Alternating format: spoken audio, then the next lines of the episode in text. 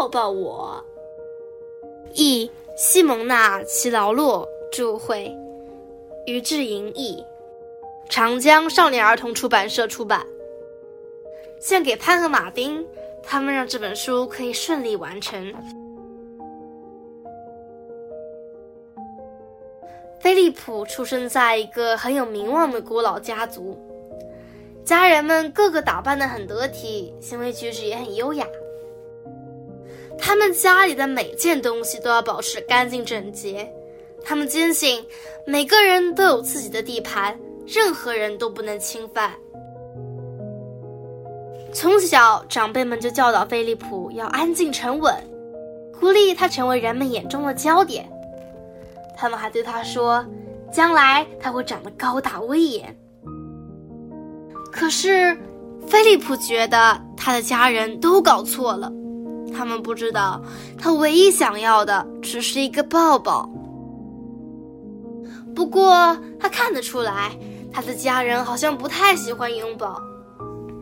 他希望能有个朋友，张开双手拥抱他。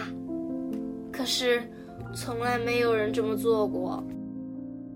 有一天，菲利普认识了一个新朋友，他看起来光鲜亮丽，气势十足。不过，对菲利普来说却是个超级大麻烦。可是，菲利普还没有发现，他们很亲近，越来越亲近，直到大难临头。报纸上的头条。登着仙人掌家族的丑闻，遭遇仙人掌攻击的气球住进医院。菲利普被骂惨了，他的心情糟透了。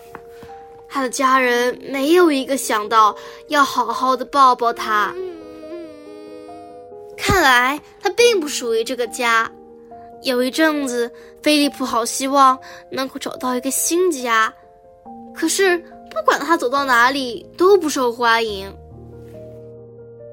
他学会了自己玩的开开心心的，不需要别人了。日子一天天过去，菲利普还是觉得很孤单。